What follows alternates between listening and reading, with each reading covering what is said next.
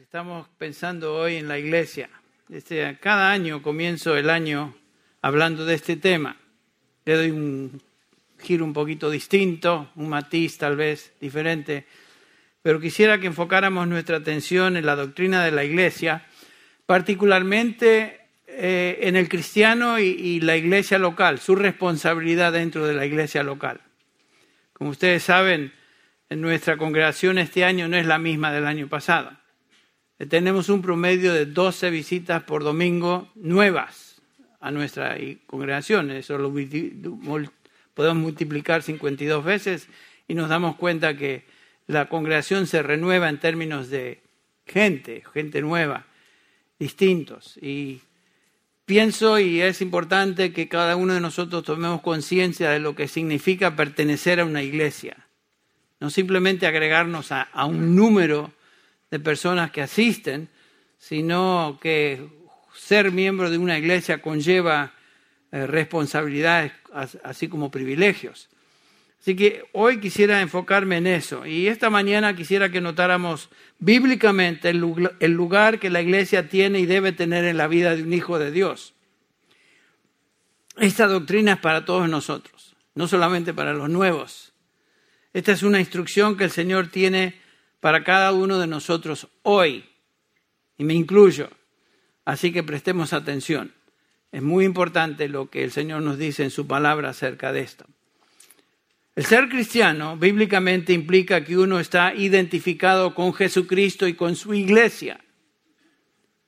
No existe en el Nuevo Testamento el concepto de un cristiano suelto, un cristiano independiente, un llanero solitario, por decirlo así, en términos de la iglesia. Un cristiano siempre se identifica con la iglesia.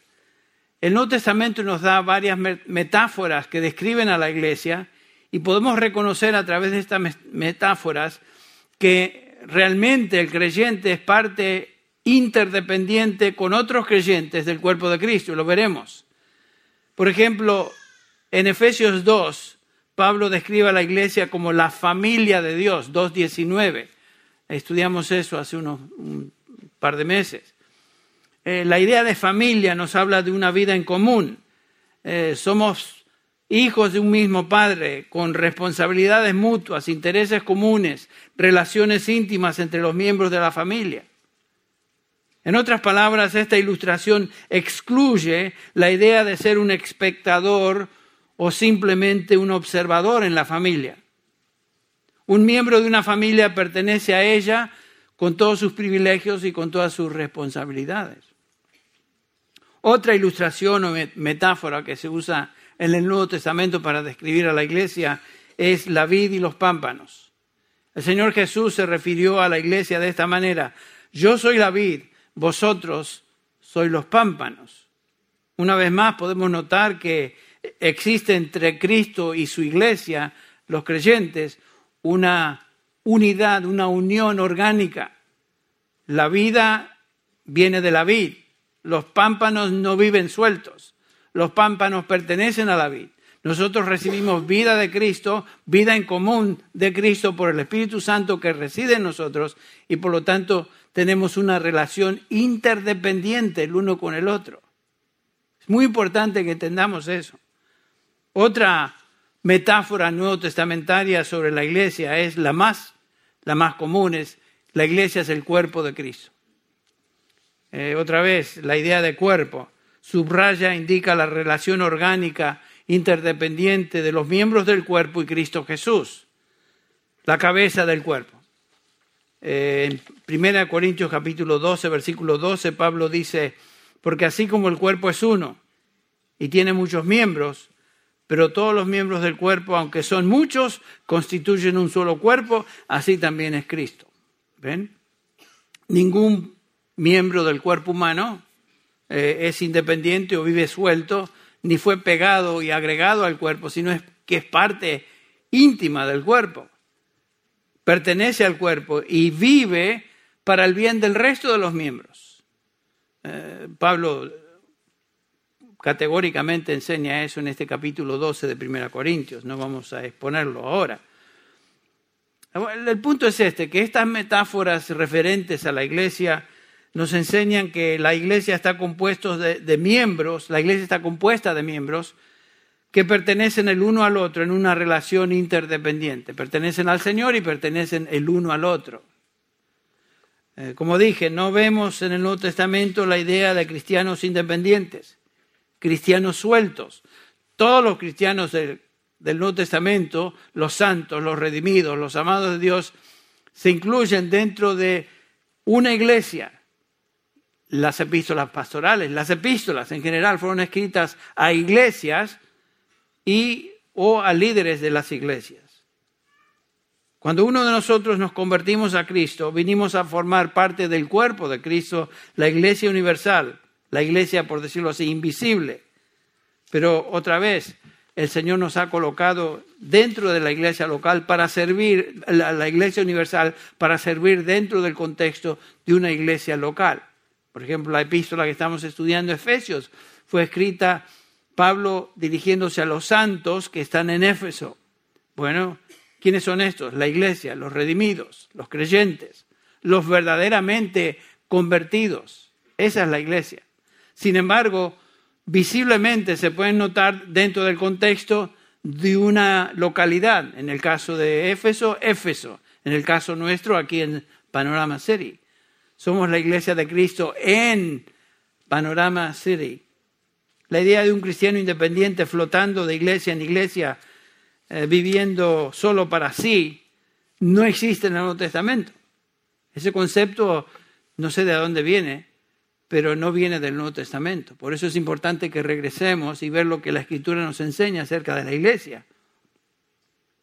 Eh, eh, y no vamos a enfatizar eso, pero lo veremos en un segundo.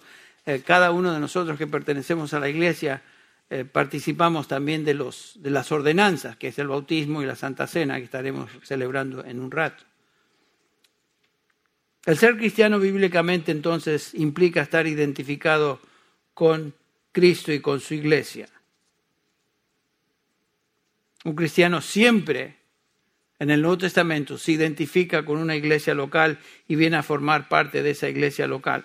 Por eso las epístolas fueron escritas a iglesias desde el inicio, desde el comienzo de la iglesia cristiana, ya en el capítulo 2 de Hechos, la primera iglesia, la primera iglesia de Jerusalén, notamos que venir a Cristo quería decir venir a su iglesia, unirse al cuerpo de Cristo visiblemente congregado. Convertirse a Cristo quería decir tener comunión con otros hermanos. Si vamos a Efesios capítulo, eh, Hechos capítulo 2, leemos estas palabras del autor, en este caso Lucas, versículo 41, donde dice entonces los que habían recibido su palabra, la palabra de Pedro, en el primer sermón registrado ahí de Pedro, fueron bautizados y se añadieron aquel día como tres mil personas o tres mil almas. ¿Y qué hacían? Se dedicaban continuamente a las enseñanzas de los apóstoles, a la comunión, al partimiento del pan y a la oración. Primero a la enseñanza de los apóstoles en el contexto de la instrucción de la iglesia local, pero noten que había vida común. Se dedicaban al partimiento del pan, a la comunión y a la oración. Esto se logra o se hace en el contexto de cuerpo, en el contexto de una iglesia local. No eran sueltos, no eran agregados a la iglesia, eran parte íntegra de la iglesia. Pero hoy en día parece que hay un énfasis que no tiene en cuenta el compromiso con la iglesia. Ser cristiano implica compromiso con la iglesia, el cuerpo de Cristo al que pertenecemos. Pero hoy el cristiano promedio no está ni siente que debe estar comprometido con la iglesia. Estoy hablando del cristiano promedio. No me refiero a nuestra congregación. Y esto se observa de varias maneras. Por ejemplo, se observa en la forma en que los creyentes profesantes se relacionan a la iglesia. No ven a la iglesia como algo de extrema importancia en su desarrollo espiritual. Son consumidores eclesiásticos, por decirlo así. Consideran la mercancía, tal vez sacan algún provecho de ello, pero no ven que no se siente responsable de ser parte de la iglesia local. Saltan de iglesia en iglesia, así como una mariposa salta de flor en flor muchos de estos, alguien mencionó a este tipo de creyentes como creyentes ah, o miembros saltamontes. Así, van pasando de iglesia en iglesia. Hay mucha gente que hace eso, se dedica a visitar iglesias. Hace un tiempo vino una pareja, hace unos años, me acuerdo que estaba conversando con ellos y me dijo algo así, ay hermano, a mí me encanta esta iglesia. Sí, ¿de dónde viene? Ah, nosotros estamos visitando iglesias. Y de todas las iglesias la que más me gusta es esta. Ah, eso me, me, apasiona escuchar eso, qué, qué, importante nos sentimos, ¿no? El punto es, el siguiente, que esa, esa, pareja nunca regresó, porque definitivamente nos dan a entender que eso de visitar iglesia a iglesia no están comprometidos con ninguno. Es como un, un muchacho que tiene dos o tres novias, pero nunca se compromete con una. O sea, hay cristianos saltamontes, de iglesia en iglesia. Piensan que estar relacionado con el Señor Jesucristo es suficiente y esto, sin embargo, no implica involucramiento dentro de una iglesia local. En segundo lugar, podemos observar esa falta de compromiso eh, cuando muchos piensan que las ordenanzas de la iglesia, que nos referimos, la iglesia católica le llaman los sacramentos, nos referimos al bautismo y a la Santa Cena son opcionales. Muchos creyentes piensan que esto es opcional. Ah, cuando tenga tiempo voy a ir al domingo cuando se celebra la Santa Cena. Oh, cuando tenga tiempo tal vez en el futuro me voy a bautizar. Nunca en el Nuevo Testamento se presentan estas ordenanzas como algo opcional. Son parte íntegra de la experiencia de la iglesia local. Las ordenanzas no son una prioridad, sin embargo, para muchos. Esto es simplemente desobediencia a lo que Dios dice. ¿Y qué le llamamos a la desobediencia? Comienza con P, pecado. Ser desobediencia, desobediente, hermano y hermana, es pecar. Así que no tomes a la ligera lo que estamos enseñando aquí. Y en el primer servicio me dijeron algunos que yo tiré varias pedradas. Y les digo a ustedes, se los dije a ellos, no son pedradas, son rocas. no, este, voy a hablar con cierta energía porque este es un tema que me gusta tratar y, sin embargo veo que hay deficiencia aún en medio nuestro de un entendimiento preciso de lo que es la iglesia y qué responsabilidad, perdón, cada uno de nosotros tenemos para con la iglesia. Así que si suena como, como este, reprensión o golpecitos, pues el, al que le cabe el saco que se lo ponga, ¿no? Pero no, no va con esa intención. Entonces no son opciones, ni las ordenanzas son mandamientos, de eso no hay duda. En el Nuevo Testamento venir a Cristo es venir a la iglesia, unirse a la iglesia. Ya lo mencionamos, las epístolas pastorales fueron escritas a iglesia, iglesias y aun aquellas que fueron escritas a personas, individuos, eran líderes dentro de una iglesia. Ustedes notaron que si leen las epístolas con cuidado, cada una comienza identificando a la iglesia a la cual se dirige. El libro de Efesios que estamos estudiando comienza con Pablo, apóstol de Jesucristo, a los santos que están donde? En Éfeso. Eh, y así podríamos ir carta por carta. Primera Corintios lo mismo, a la iglesia de Dios que está en Corinto. En Segunda Corinto lo mismo, a la iglesia de Dios que está en Corinto, a los santos que están ahí en la calle. En Gálatas lo mismo, lo mismo, a todos los hermanos que están conmigo, a las iglesias de Galacia. Dirigiéndose a los tesalonicenses, Pablo dice a la iglesia de los tesalonicenses, etcétera, etcétera. Lo que se supone en todas estas cartas es que los creyentes se congregaban en asambleas locales donde cada una de estas cartas sería leída y era, se, se constituía en parte de la instrucción, en este caso del apóstol, a las iglesias a través de la carta leída. Estos creyentes no solo pertenecían a la iglesia invisible de Cristo, de Cristo, o sea, la iglesia universal, sino que también se congregaban en iglesias locales para adorar, escuchar las enseñanzas de los apóstoles, tener comunión y así expresar su realidad espiritual colectivamente en el contexto de una iglesia local. Lo que observamos es justamente eso en Hechos 2.42 que leímos hace un ratito. La iglesia es la única institución que el Señor Jesucristo estableció. El Señor Jesucristo no estableció ninguna otra organización, sino su iglesia. O sea, lo que es importante y lo que debe ser el foco de nuestro compromiso siempre, aunque estemos involucrados en ministerios, es la iglesia. Todos los ministerios que se llevan a cabo, sea el que sea, se lleva a cabo por medio y a través de la iglesia. Si no tuviera el sostén de la iglesia, estos ministerios no podrían subsistir. Esta es la iglesia y fuera de ella no hay entonces ninguna otra institución que fue sancionada por el Señor Jesucristo. Una pregunta que a veces se hace, y lo hemos considerado esto en el pasado, ¿qué acerca de la membresía u identificación particular de un creyente con la iglesia local? Algunos piensan que no es necesario identificarse formalmente con una congregación local, ya que el Nuevo Testamento eh, no nos da declaraciones de membresía. Es cierto, pero es obvio, si leemos con cuidado, que la iglesia primitiva conocía a su rebaño, conocía, conocía quiénes son los que pertenecían a, a la iglesia. En Hechos 20-28, Pablo se dirige a los líderes de la iglesia en Éfeso y les dice, tened cuidado de vosotros y de toda la grey en medio de la cual el Espíritu Santo os ha hecho obispos, para pastorear la iglesia de Dios, la cual él compró con su propia sangre. Pastorear, esa palabra pastorear. ¿Saben qué? Es difícil, yo diría imposible, pastorear si no sabemos quién es el rebaño. ¿Cómo vamos a pastorear? ¿Qué vamos a pastorear? ¿Quiénes son? Y aquí sí voy a meter algo que tal vez suena a piedrita. Hay algunos, no sé si están aquí o no, pero sí asisten a la congregación de vez en cuando, que piensan que ya están aquí en Grace y entonces visitan una escuela dominical, visitan otro grupito, se van al lado americano y andan así saltando. Y le preguntan, ¿de, qué iglesia? Somos de Grace Community Church. ¿Quién es tu pastor? El pastor MacArthur. Pastor MacArthur. El pastor MacArthur es responsable por toda esta congregación, miles de personas.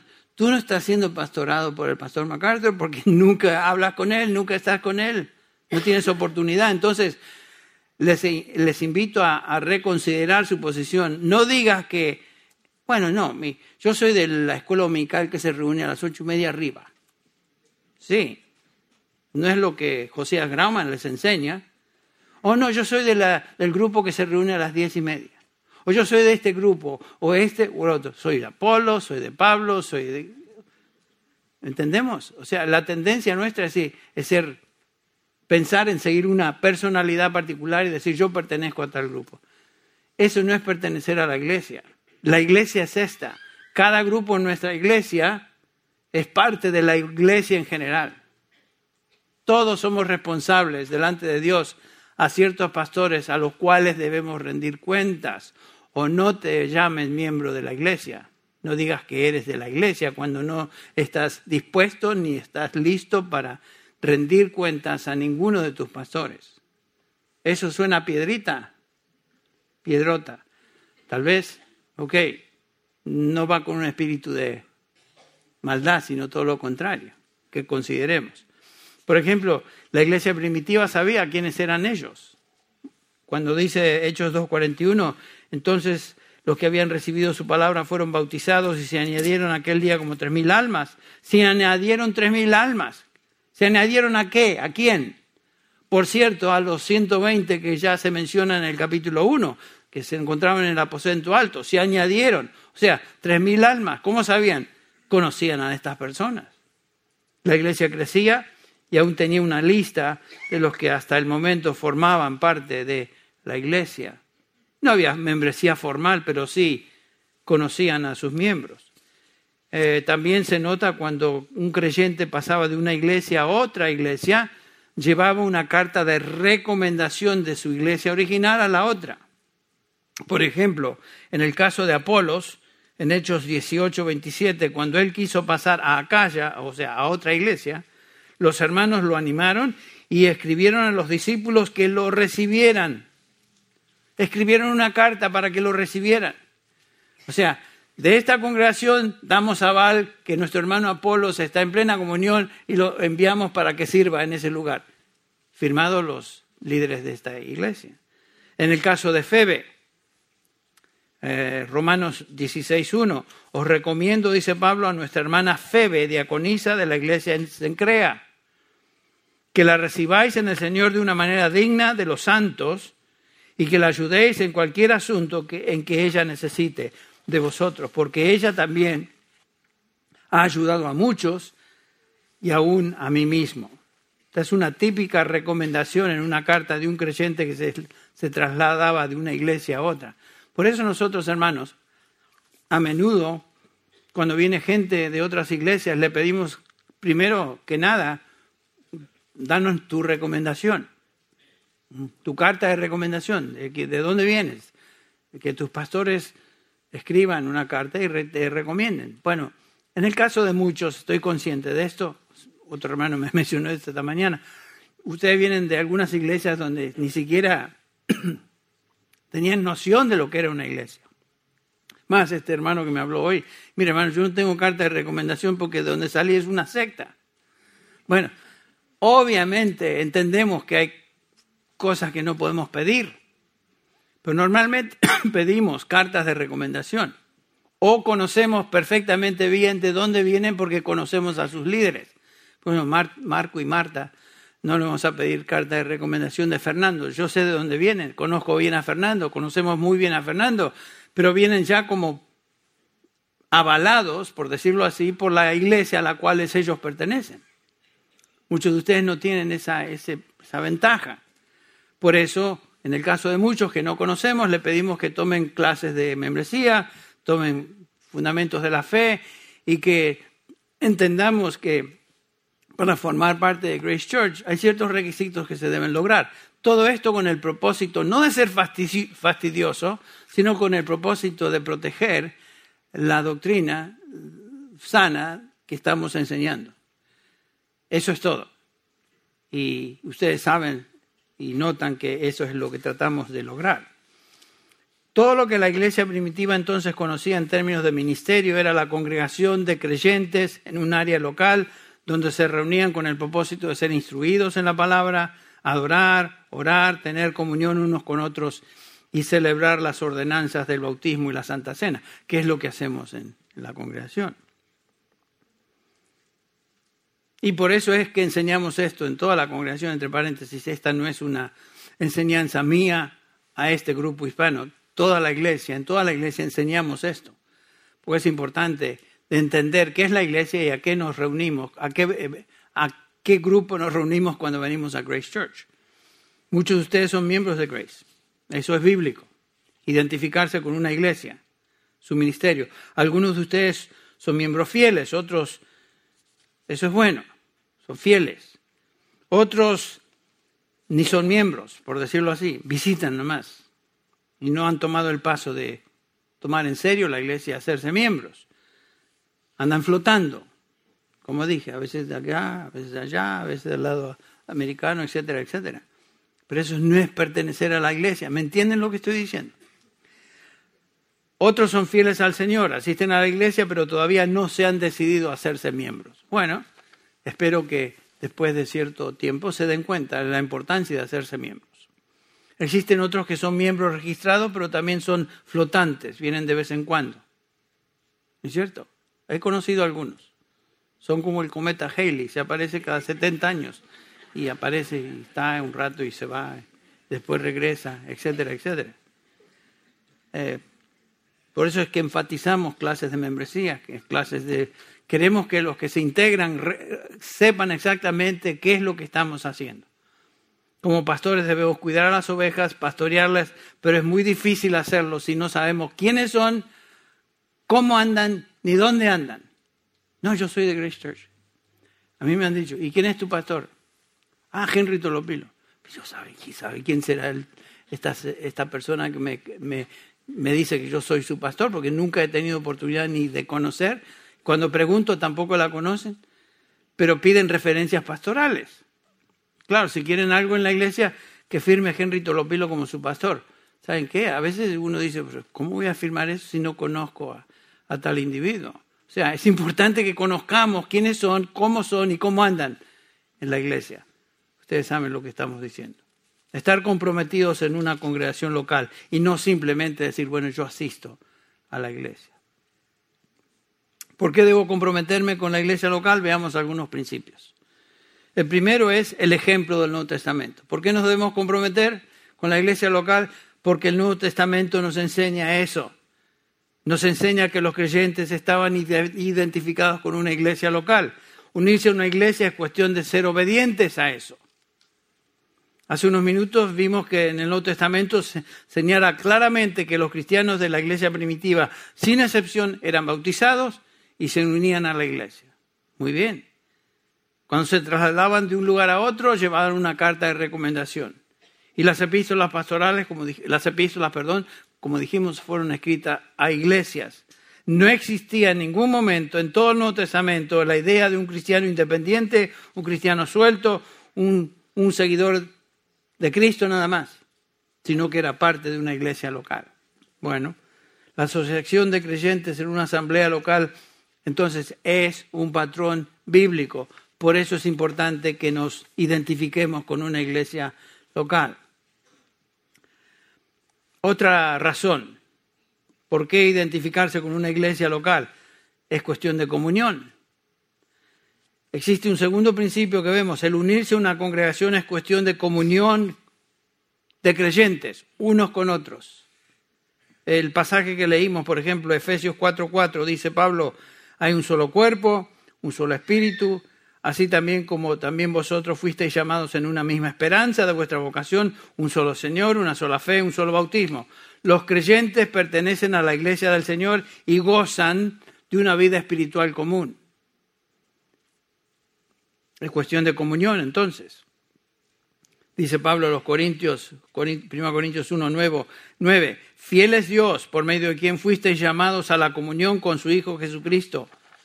Juan, dirigiéndose a los creyentes, les dice en 1 Juan 1, 3, lo que hemos visto y oído y os proclamamos también a vosotros, para que también vosotros tengáis, tengáis comunión con nosotros y en verdad nuestra comunión es con el Padre y con su Hijo Jesucristo. Eh, fuimos salvados para vivir en comunión unos con otros dentro de, una iglesia. Hemos sido salvados para vivir en comunión con el Padre, con su Hijo y por supuesto en comunión unos con otros. Esta comunión se hace visible en la vida de la iglesia cuando los creyentes se asocian, se relacionan unos con otros en una congregación local. En Hebreos, el autor de Hebreos, ustedes recuerdan cómo se dirige a los creyentes ahí y les dice en Hebreos 10:23, mantengamos firmes la profesión de nuestra esperanza sin vacilar, porque fiel es el que os prometió.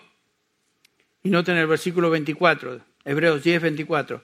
Y consideremos cómo estimularnos los unos a los otros a las buenas obras. ¿Cómo es que nos vamos a estimular unos a otros al amor y a las buenas obras si no nos conocemos, si no tenemos relaciones? El versículo 25, por eso agrega el autor de Hebreos, no dejando de congregarnos como algunos tienen por costumbre.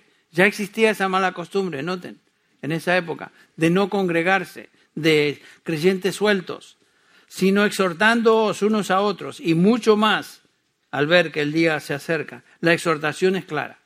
No dejen de congregarse y cuando se congreguen, ministrense el uno al otro.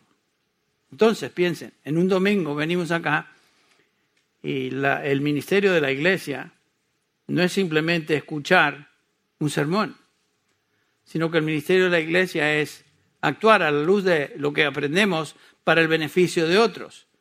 El propósito de reunirse no es simplemente escuchar, sino participar en la comunión de los santos, ministrar a las necesidades de otros, tocar vidas, ayudar, orar unos a otros, compartir luchas, experiencias, etc.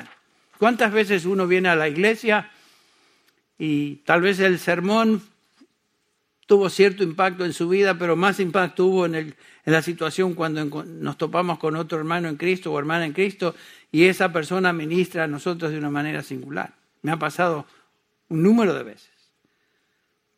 Y alguien dirá, bueno, tú eres el que predica. Bueno, sí, pero la administración unos a otros viene de, de la congregación, viene de hermanos en Cristo. Entonces, identificarse con la iglesia es una cuestión de comunión también. se traduce en involucramiento en la vida de la iglesia, con otros hermanos. Otra razón, otro principio, porque es importante. Nos, identificamos con una iglesia local porque debemos someternos a la, la autoridad y el cuidado de pastores. Otro punto muy importante. Los creyentes deben congregarse en la iglesia bajo la autoridad pastoral. No estamos hablando aquí de autoridad dictatorial. Eh, yo no tengo como pastor, nadie tiene como pastor aquí autoridad dictatorial sobre nadie.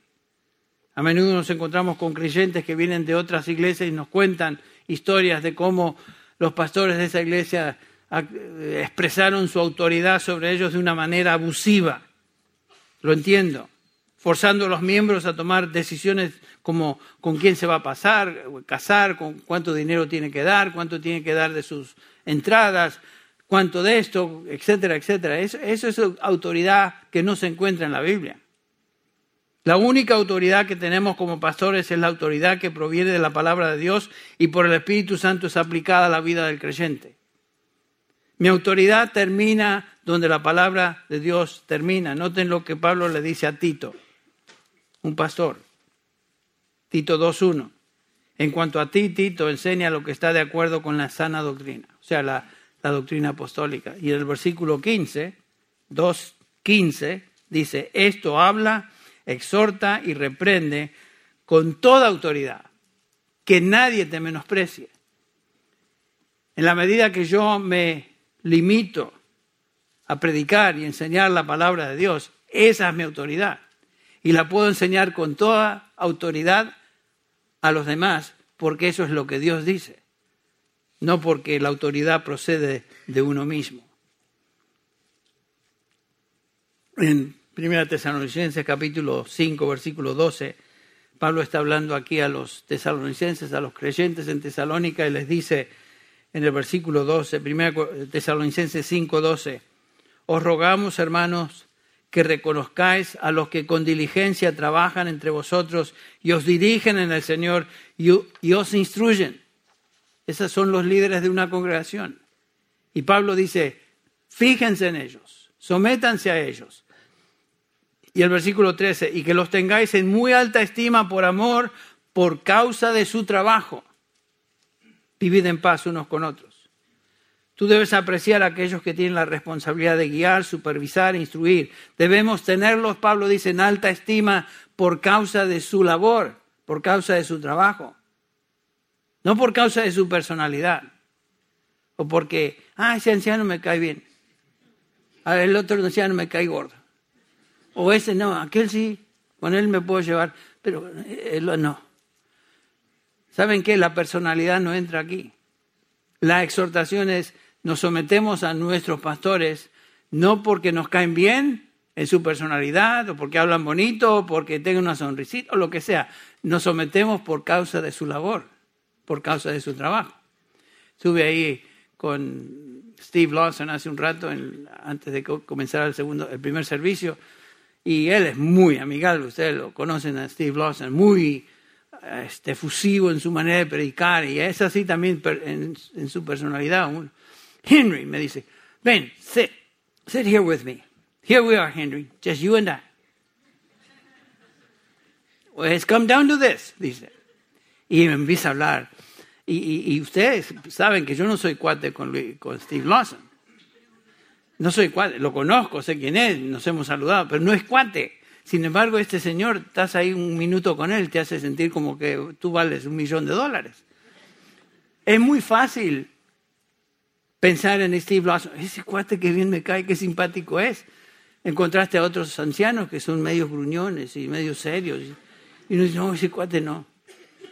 ¿Ven cómo podemos hacer esa diferencia? Entonces yo les digo, miren lo que dice Pablo tenga, tener, tenerlos en muy alta estima a todos los ancianos por causa de su trabajo, no por causa de su personalidad. Así que cuidado cuando estamos comparando y podemos comparar aún dentro de nuestra congregación a diferentes ancianos. Somos tres, así que no hay mucho que, que hacer. Pero el punto es este, nos sometemos por causa de su labor, no porque este me cae bien el otro me cae mal.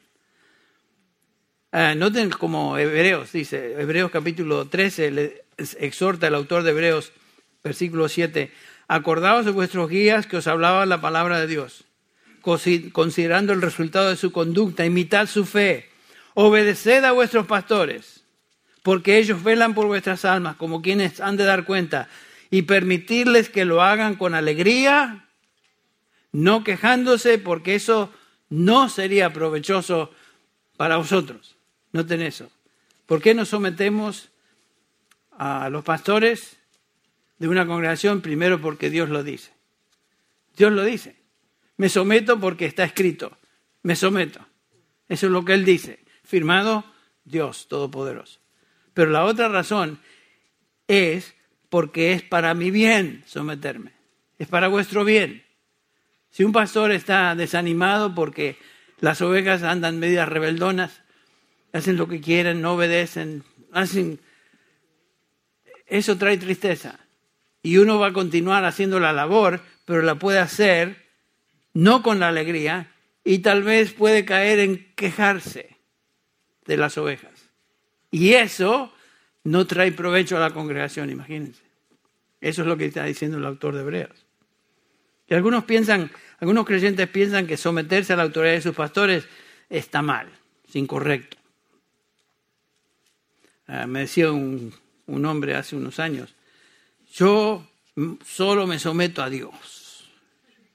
Yo no me someto a ningún hombre, me decía a mí como pastor. Y eso suena muy, muy este, santulón, muy, muy espiritual.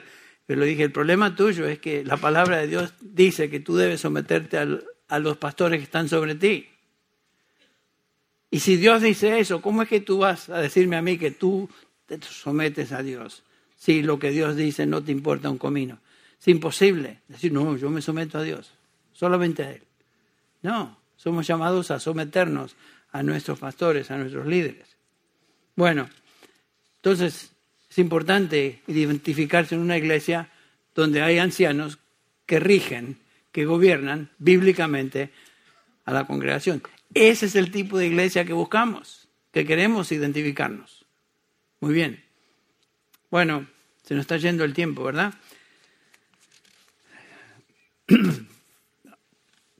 Es cuestión de identidad y también compromiso, lealtad. Somos miembros de la iglesia del Señor Jesucristo, estamos identificados con Cristo espiritualmente, hemos muerto a nuestra vieja manera de vivir, estamos incluidos en la vida de Cristo Jesús, eh, debemos ser parte de una iglesia que se llama cristiana y que se somete al Señor Jesucristo como la cabeza de la misma. El unirte a la iglesia local o al unirte a la iglesia local estás diciendo, me identifico con este grupo de creyentes que son miembros de la familia de Dios, son miembros de Cristo. Y es cuestión de lealtad a eso comunión, autoridad, identidad, lealtad. Somos miembros de una familia y por lo tanto debemos ser leales los unos a los otros como somos leales al Señor Jesucristo. Cuando asistimos a la iglesia no debemos simplemente asistir pensando, a ver, me voy a sentar a ver qué, qué, qué, qué cosa saca Henry hoy o el que predique en este sermón. Quiero escuchar a él. Tú no vienes a la iglesia simplemente para escuchar un sermón. Tú vienes a la iglesia para estar con los hermanos en Cristo y es muy posible, como mencioné, que en el contexto de la iglesia, después del sermón, hay oportunidad de ministrar a otros y que otros te ministren a ti. Voy a asistir porque tal vez hay un hermano que me necesite. Esa es la, la idea. Puede ser que aún el pastor me necesite. Necesite aliento, necesite apoyo. Por eso voy a estar en la congregación. Y pido que el Señor me use para ministrar a otros. No vengamos a, la iglesia simplemente para recibir este, mercancía o recibir productos. Vengamos a la iglesia para servir, lo cual me lleva a este punto. Es cuestión de servicio, servicio. Unirse a la iglesia es cuestión de ministerio y servicio. Nos dice Pablo en 1 Corintios 12, 7, a cada uno de nosotros fue dada la manifestación del Espíritu para el bien común. Cada uno de nosotros tenemos dones que el Señor nos ha otorgado por su Espíritu. ¿Para qué? Para el bien común. ¿Qué es el bien común? El, común el, bien de todos los creyentes, lo que leímos también en el capítulo 4 de Efesios hace un rato. ¿Por qué me voy a unir a una congregación local? local? porque es allí donde puedo ejercitar los dones que el Señor me ha dado. Es allí donde puedo servir. Por eso me voy a identificar con ellos. Nos dice Efesios 4, que vamos a estudiar próximamente, él dio, Jesús dio a algunos a ser apóstoles, a otros profetas, a otros evangelistas, a otros pastores, a fin de capacitar a los santos para la obra del ministerio, para la edificación de la iglesia. La obra del ministerio se lleva a cabo por todos los creyentes, no simplemente por los que predican. Bueno, y por supuesto, y por último, es cuestión de testimonio. Es cuestión de testimonio. Identificarse con la iglesia local tiene que ver con nuestro testimonio en el aspecto evangelístico.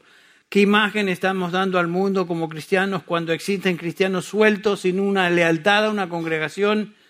Si alguien les preguntara, ¿a qué iglesia vas? Ellos contestan algo así, bueno, yo soy un cristiano libre, soy un cristiano independiente, soy un cristiano que no cree en la iglesia organizada. ¿Qué quiere decir eso? ¿Qué bien trae eso a nadie? Estamos en la iglesia para servir.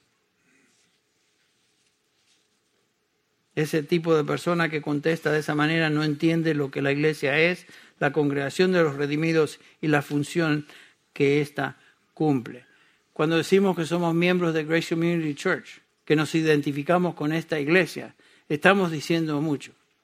Estamos diciendo que pertenecemos a una congregación que está comprometida con el Señor, está comprometida con la palabra de Dios y está comprometida con los hermanos que asisten a esa congregación. Recordemos las palabras de Pedro, 1 Pedro 2.9. Pero vosotros sois linaje escogido, real sacerdocio, nación santa, pueblo adquirido para posesión de Dios, a fin de que anunciéis las virtudes de aquel que os llamó de las tinieblas a su luz admirable. Para eso existimos como iglesia, para dar testimonio personal y testimonio colectivo de lo que Dios ha hecho en nosotros y lo que Él está haciendo. Ese es un mensaje poderoso. Bueno, estamos al comienzo de un año nuevo y uno toma resoluciones, ¿no es cierto? Cuando viene el año nuevo, voy a perder peso, voy a hacer ejercicio y un montón de pavadas que uno se propone hacer pero que nunca cumple después de una semana y media, ya la perdió.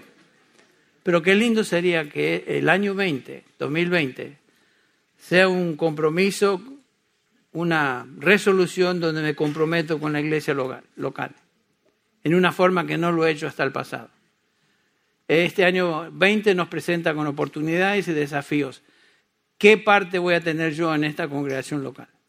¿Qué, ¿De qué manera quiere el Señor que yo use mis dones, mis talentos, lo que soy, lo que sea, para servir dentro de mi congregación?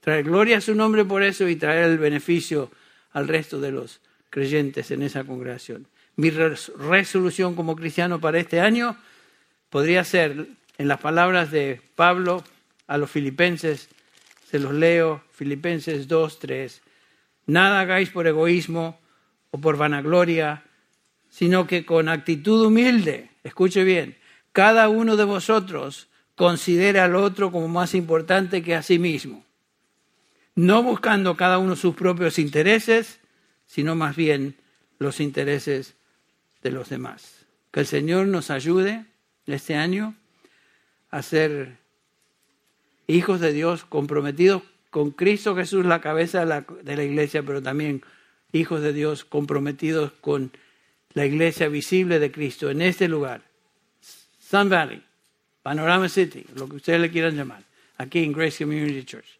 Que el Señor nos bendiga y nos use en esa decisión que quisiéramos lograr este año.